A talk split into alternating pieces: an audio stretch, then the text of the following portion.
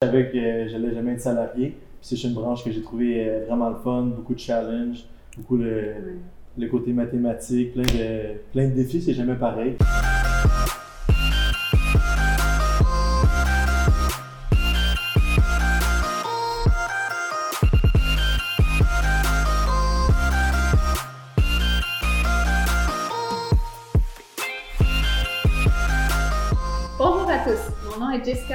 Courtier immobilier chez PMML. Aujourd'hui, je suis en compagnie de Nick Raymond, courtier immobilier, et Tristan Deshôtels, un jeune investisseur. Aujourd'hui, la raison de notre entrevue, on va vous parler de son parcours en investissement immobilier puisqu'il y a un parcours assez remarquable. Bonjour Tristan, Bonjour Jessica. ça va bien? Bien. Heureux d'être ici. Oui, bon, tant mieux, c'est ça, il fait super beau, euh, la route euh, a bien été? Très bien été. Excellent. Donc euh, aujourd'hui, je veux savoir euh, tout sur ton parcours immobilier. Euh, je sais que tu es vraiment jeune, là, quoi, 22 ans, bientôt 23 cet été? Exactement. Exactement. Euh, Parle-nous un peu de ton parcours euh, d'investisseur immobilier, d'où tu as commencé, si tu as été à l'école, dans quoi tu as étudié, si tu as fait des cours en immobilier? Euh, on veut tout savoir. Parfait, parfait. Ben, dans le fond, tout a commencé pendant que j'étais à l'université? J'étais à l'université de Sherbrooke en entrepreneuriat avec beaucoup de cours de finance. OK? Puis je travaillais dans tout ce qui était des fintech ou développement des affaires chez Desjardins pour tout ce qui était développement du marché. Et euh, je jouais au poker à temps plein, c'était ma job principale. Puis en Ah jouant ouais. au poker, euh, j'ai rencontré un investisseur immobilier qui me parlait de, de l'investissement immobilier. Puis j'ai trouvé tout ce qui est le côté mathématique, négociation, ça m'interpellait beaucoup. Donc je me suis acheté le livre de Jacques Lépine, un peu un classique, là, qui est l'indépendance financière. Ouais. Je me suis inscrit au club des investisseurs immobiliers et euh, c'est là que tout a décollé vers euh, 2019 quand j'étais vers la fin de mon cours. OK, tu as commencé le cours en 2019, dans le fond? Exact, j'ai fini vers la fin de l'année, puis d'où mes achats pour que sont tous en, en 2020. OK. Puis toi, tu as étudié à Sherbrooke. Est-ce que tu viens de Sherbrooke ou.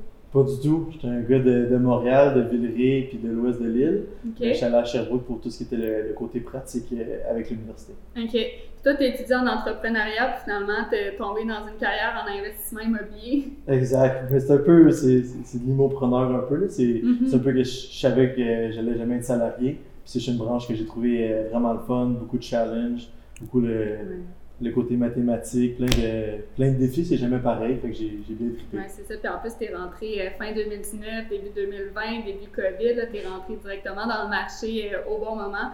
Parle-nous justement un peu de tes acquisitions en 2020, là, comment ça avait été tout ça?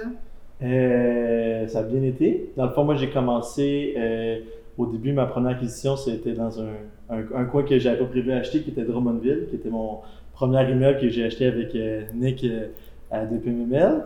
Puis j'ai commencé comme ça, dans le fond, que c'était une optimisation qu'on pouvait racheter un logement et faire une conversion complète, puis refiler euh, le tout au locataire. Fait qu'on a commencé comme ça. Puis deux semaines après, je notarais mon deuxième immeuble qui était à Sherbrooke, qui était un 6 logements qu'on pouvait optimiser en sortant les euh, lockers à l'extérieur, rajouter deux pièces pour faire un 3,5 en 5,5, euh, ramener les valeurs euh, marchandes des loyers et racheter l'Internet. J'ai commencé comme ça. Ça nous a pris environ trois mois finir deux optimisations pour refinancer. Puis on a, recommen- on a continué par la suite euh, à acheter. OK. Fait qu'en tout, en 2020, combien tu as totalisé de portes? On a notarié euh, neuf immeubles qui totalisent 62 portes. Puis est-ce que euh, tu te spécialises vraiment dans le résidentiel, mais est-ce que tu as l'intention un jour d'aller dans, dans le commercial, semi-commercial ou l'industriel ou dans le terrain, construction neuve? ou- Euh, très bonne question parce que c'est une avenue que je, je- tout le temps, je regarde tout le temps qu'est-ce qui est nouveau, qu'est-ce qui pourrait être fait. Puis pour le moment, je suis vraiment spécialisé en multilogement, en 6 et plus parce que c'est qu'est-ce que je connais euh, pas mal sur le bout de mes doigts. Mhm. Mais euh, je, je commençais à regarder pour qu'est-ce qui est de la construction neuve. C'est que les, les délais souvent de c'est sont plus longs, fait que c'est plus dur d'être euh, créatif dans le fond dans qu'est-ce qui est les transactions, c'est un peu plus dur. Mais il y a ses avantages de côté gestion puis euh, le temps demandé par la suite. C'est plus facile de répéter en construction neuve, fait que c'est peut-être une avenue qui, qui m'interpellait aussi. Je me souviens quand tu étais arrivé euh, à la première visite là, sur le- l'immeuble euh, Saint-Édouard à Drummondville, euh, toi, toi et ton frère, je trouvais ça assez spécial. Vous étiez jeunes, Ah, Colin, ils ont, ils ont beaucoup de vouloir. De... Vous vouliez pas mal. En tout cas, ça a fonctionné. Ça a très bien été aussi la transaction, là, même au côté financement, même, malgré votre jeune âge. Est-ce que tu as des, des trucs de financement particuliers que, que tu utilises ou euh, quelque chose de spécial de ce côté-là? Euh, c'est sûr que ça change tout le temps d'une transaction à, l'autre, Mais moi, j'ai été un peu chanceux que j'ai travaillé chez Desjardins, parce que je connais quand même bien le, système derrière. Puis avec le club, ça m'a beaucoup formé pour comprendre comment ils faisaient leurs calculs. Puis j'ai eu la, chance un peu que notre père nous a beaucoup aidé au début en faisant des, des lettres de dons. Fait que ça nous a beaucoup aidé à passer les financements plus faciles sans se faire euh, trop questionner parce qu'on avait les deux lâché tous nos, tous nos emplois à notre deuxième transaction qui était en janvier 2020 pour faire ça à temps plein. Fait que euh, ça nous a beaucoup aidé pour les, financements au début pour commencer. OK. Puis, euh, je sais que vous avez vraiment beaucoup d'acquisitions en 2020, on vient d'en parler. Euh, c'est vraiment, vraiment énorme. Je voulais voir avec toi tes objectifs court terme, moyen terme en tant qu'investisseur immobilier. Euh, mes objectifs, euh, dans le fond, nous, quand on achète, dépendant des projets, les, les délais changent, mais nos refinancements, tout pour finaliser nos optimisations, ça se calcule tout le temps en mois, puis c'est rare que ça dépasse un an, à moins que ce soit des très, très, très gros projets. Fait que c'est extrêmement rapide. Pour qu'est-ce qui, en ce moment, j'ai déjà 6 de mes 9 immeubles qui sont déjà tous finis d'optimisation refinancés. Il nous en reste 3 finalisés. Puis dans le fond, pour qu'est-ce qui est l'année 2021, je suis beaucoup en train de travailler sur ma structure, finir mes optimisations, mes rénovations, mais bâtir une structure pour qu'est-ce qui va être mes prochains objectifs. Parce qu'à partir de 2022, le but, c'est vraiment d'acheter 100 portes par année, puis de ne pas avoir besoin d'arrêter, de monter. Jusqu'à quel âge? On ne sait pas encore, c'est le prochain objectif. Comment tu fais la gestion de tout ça? Comment tu fais la gestion? tu parles que tu es à Montréal, Sherbrooke, Drummondville. La gestion, tu vois, c'est comment? Euh, ben, il y a plusieurs phases. Dans le fond, nous, on, sait pas vraiment trois phases tout le temps. Fait que la 1, c'est trouver l'immeuble puis le, le notarié, qui est jusqu'à le closer. après, c'est tout le temps les phases d'optimisation. Puis après, c'est, après que c'est refinancé, qu'est-ce qui se passe? Fait que la phase 2, c'est sûr que c'est elle la plus demandante. Mais une fois que c'est refinancé, la gestion va quand même très bien. On a notre propre compagnie de gestion. Puis on a tout réussi d'automatiser avec des systèmes de gestion de projet. Personnellement, moi, j'utilise beaucoup Monday. Fait qu'on a tout fait des formulaires avec les locataires. Fait qu'on a quasiment plus d'appels. Puis j'ai un employé à, à l'interne qui, qui s'occupe de tout ce qui, dispatche, excusez-moi, la gestion. Fait que ça ne prend pas tant de temps que ça. On, on vient, on regarde nos immeubles parce que c'est, important ce soit bien géré, mais une fois les optimisations finies, c'est pas tant demandant en tant que OK. Je comprends. Quand tu dis on, es quelqu'un dans gestionnaire à temps plein, toi, est-ce que tu as une compagnie que tu t'es faite pour euh, l'investissement immobilier, dans le fond?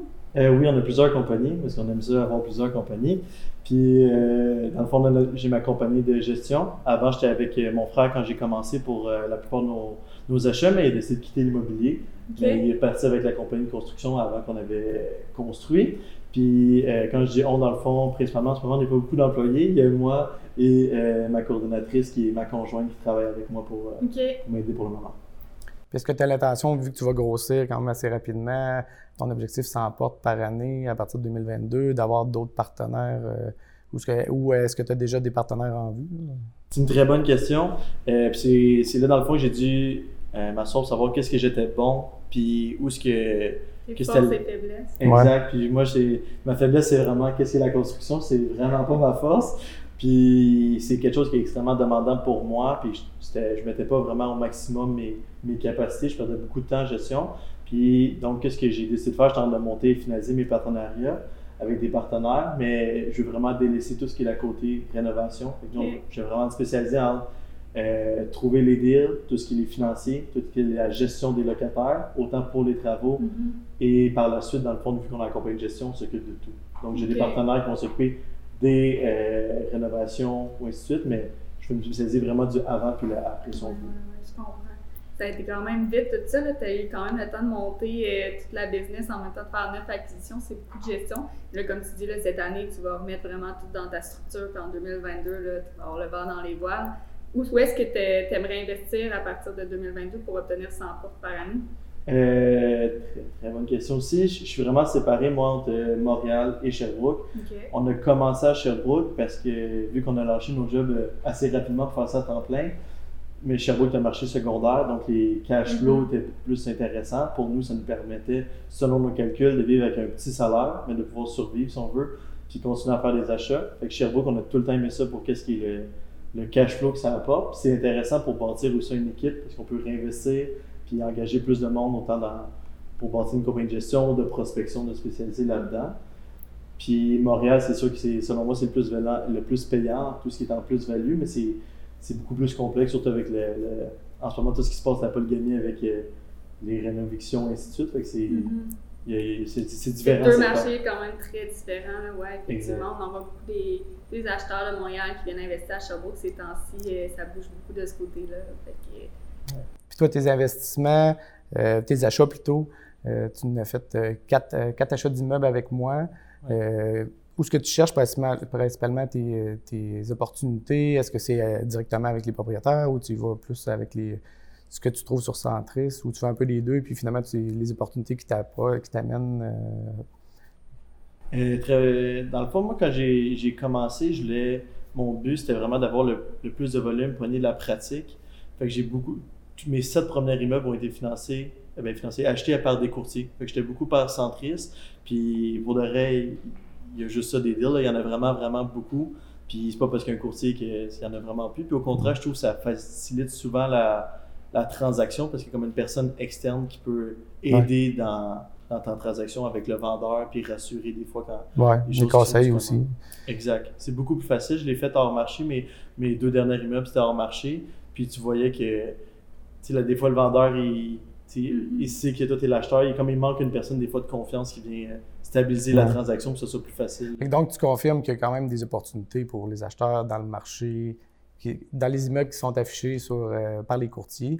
Donc, toi, dans le fond, tu, quand tu analyses une fiche, euh, qu'est-ce que tu regardes en particulier? Le, le revenu moyen des loyers? Est-ce qu'il y a, du- une conversion de chauffage à faire? Est-ce qu'il y a quelque chose de particulier que tu, euh, tu analyses? Mettons que je simplifie ça un peu, c'est on a pas mal euh, toujours le même style d'achat. C'est des immeubles que ça fait longtemps qui n'ont pas été rénovés. On est vraiment spécialisé là-dedans. Des immeubles qu'on peut rénover, mettre ça style condo, puis augmenter la valeur locative.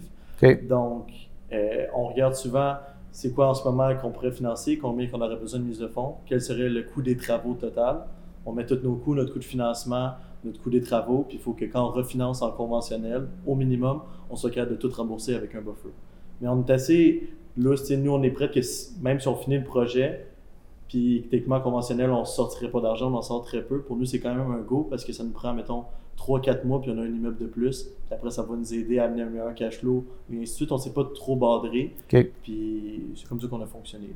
Puis tu finances les immeubles euh, en conventionnel, puis euh, qu- quand tu refinances, est-ce que tu y vas en conventionnel ou SHL ou ça dépend euh, si tu laisses de la mise de fonds ou pas dans le deal? Euh, ben, on a tout le temps été capable de ressortir notre mise de fonds jusqu'à date, tout le temps été capable de rembourser tous les travaux et sortir un surplus. Euh, on est bien fort, nous, sur le conventionnel pour la rapidité d'exécution, la flexibilité. Puis ça a des avantages euh, pour les financements futurs. Vu que moi, mettons, je suis 8 de mes 9 immeubles à la même caisse, ben, tu as comme un pouvoir à un moment donné quand tu as plus qu'un immeuble, que tu peux faire des financements un peu plus créatifs. Par exemple, épargne ton ratio de couverture de dette de tous tes immeubles. Fait que ça permet qu'ils peuvent augmenter tes financements à l'achat, mettons, sur des immeubles qui, à l'achat, n'étaient pas beaucoup rentables. Sur- Surtout à Montréal, ça arrive très souvent que les valeurs marchandes sont extrêmement plus hautes que les valeurs économiques. Mhm. Ça l'aide, ça pallie pour les financements initiaux. là. OK. Puis est-ce que vous avez l'intention de revendre des immeubles ou vous voulez garder toutes euh, les Buy and hold. Évidemment, on, on vend jamais. Le but, c'est jamais vendre. Euh, il y en a un en ce moment à vendre euh, sur PVML, qui est mon, mon premier immeuble à Drummondville, parce que ça commence à être beaucoup de gestion. Quand tu montes une, une compagnie de gestion, tu as, un avantage d'avoir plusieurs immeubles. Ça te coûte de moins en moins cher de gestion. Puis, vu qu'on ne voulait pas racheter nécessairement Drummondville, il était comme dur, si on veut, en, en économie de temps à Drummondville. Fait qu'on a décidé de le mettre en vente. OK, parfait. Puis dans le marché actuel, le marché COVID, le marché est en feu actuellement, est-ce que tu retrouves des défis en ce moment? Je sais que là, tu n'es peut-être pas actif en 2021, mais tu sais, pour 2022, est-ce que tu as déjà des tactiques que tu penses euh, en rentrant dans le marché? Comment tu vois ça, le, le marché COVID, qu'on qu'on dirait? Ouais. Euh, ben, nous, on a fait, je pense, quelque chose qui a été très, très bon. Euh, moi et mon frère, quand on a commencé euh, à faire de plus en plus de rénovations, c'est qu'on s'est trouvé des partenaires clés dans chacun de nos, nos, nos besoins. Fait que, par exemple, on a rencontré, je pense, 30 cuisinistes. Puis on leur a tout fait soumissionner, regarder leur façon de procéder, puis on a choisi un. Puis maintenant, ce cuisiniste-là, je travaille pour tous mes projets avec lui. Comme ça, lui, il sait que dès qu'il me fait une soumission, ça va être accepté Mhm. dépendant des barèmes qu'on a dit.